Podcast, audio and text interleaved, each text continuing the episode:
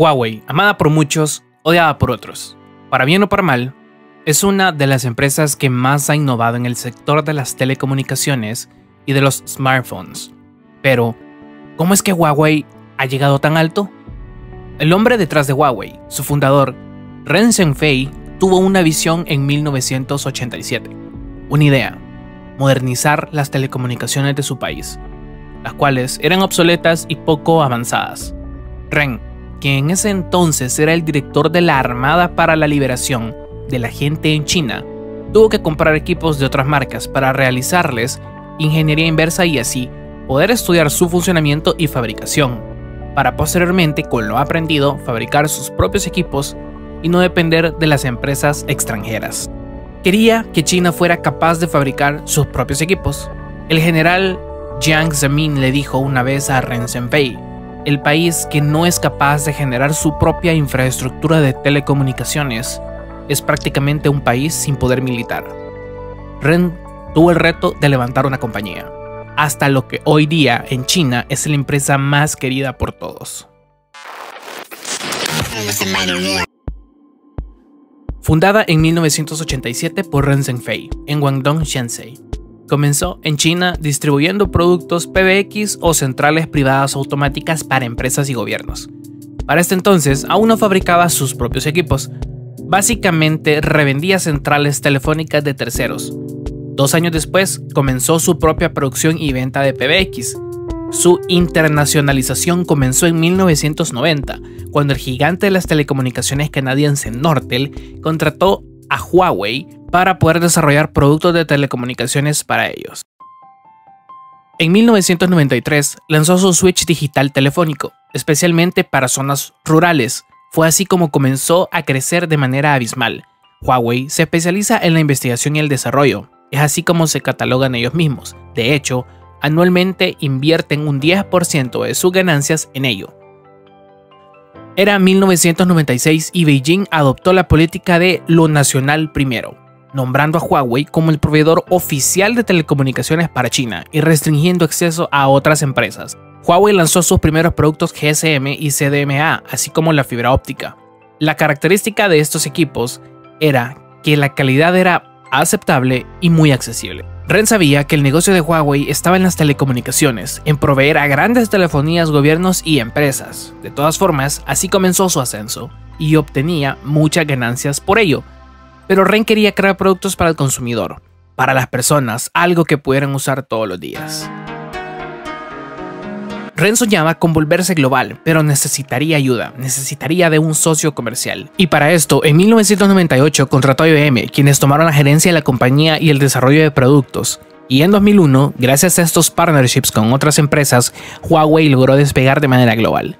Huawei tuvo un crecimiento bastante acelerado, que comenzó a llamar la atención de otras empresas y de otros gobiernos. Su poder económico y control sobre las telecomunicaciones comenzó a tomar mucha relevancia, tanto que comenzaron los problemas. Las alianzas con Siemens y Symantec reforzaron su posicionamiento dentro de las telecomunicaciones y la seguridad, pero fue Symantec con quien tuvo problemas, ya que más tarde Huawei compraría todas las acciones de la alianza Symantec, dejando a Symantec fuera del juego lo cual preocupó a la empresa, ya que Huawei tenía acceso a secretos de ciberseguridad y potenciales amenazas relacionadas a los Estados Unidos.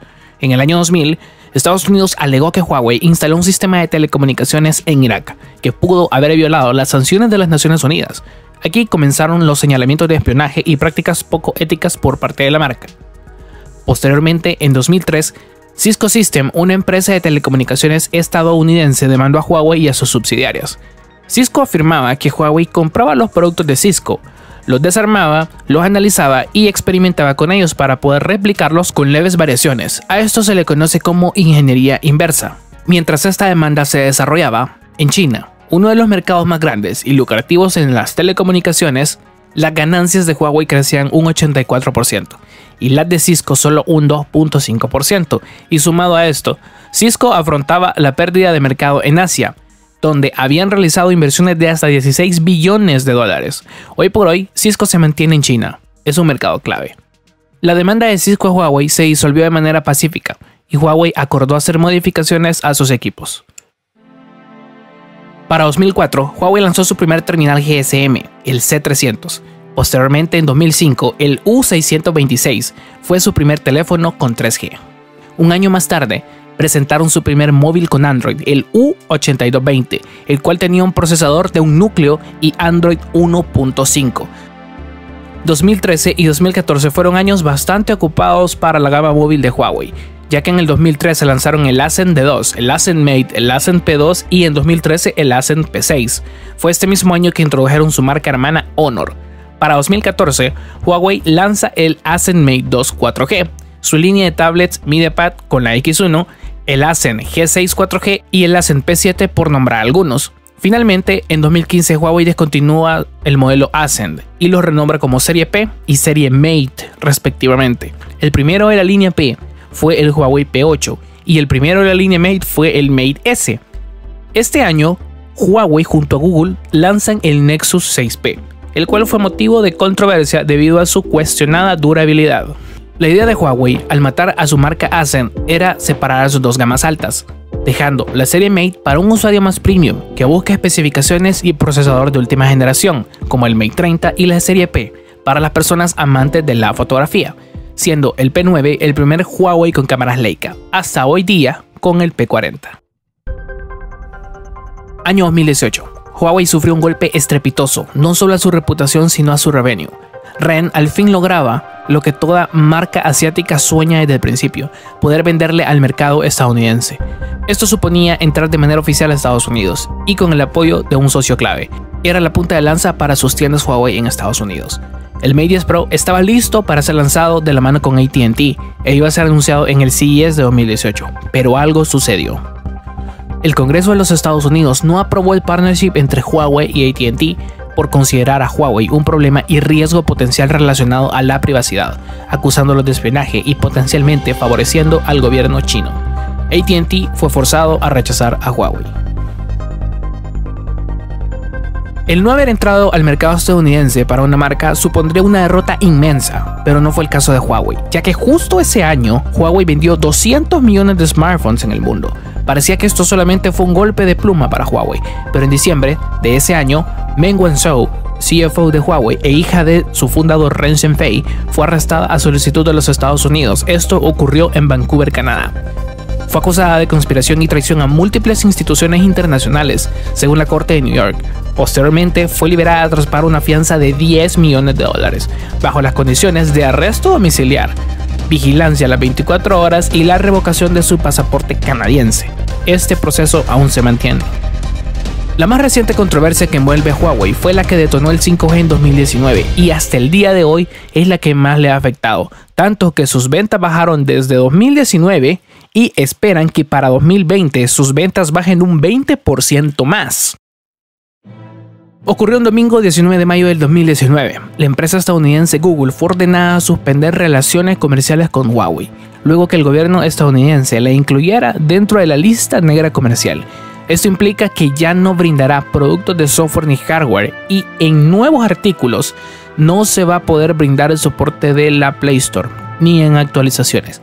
Esto afectó mucho a Huawei, tanto que tuvo que detener temporalmente la producción de sus smartphones ese mes. Luego, el Departamento de Comercio de los Estados Unidos prohibió que numerosas empresas sostengan tratos comerciales con Huawei hasta nuevo aviso. Entre esas empresas tenemos a Intel, Qualcomm, Google, ARM y Toshiba limitando o deteniendo así el stock de componentes electrónicos que Huawei puede utilizar para la fabricación de sus terminales. Pero no todo es malo. Microsoft fue una de las empresas que defendió a Huawei ante estas amenazas. Brad Smith, encargado del área legal de la empresa, sostuvo que los señalamientos a Huawei deberían ser hechos bajo una sólida base y que apele a la lógica y a las pruebas, alegando que el presidente Trump no tiene pruebas de lo que acusa a Huawei. Actualmente, en 2020, ARM, la Wi-Fi Alliance y FedEx han reanudado relaciones comerciales con Huawei, lo cual pone a toda máquina nuevamente a Huawei. Aunque Google aún no tiene autorización para trabajar con ellos, debemos entender que es el gobierno de los Estados Unidos el que no permite que Google y Huawei certifiquen nuevos dispositivos. A pesar de que Google si quiere seguir trabajando con Huawei, esta está obligada a no hacerlo.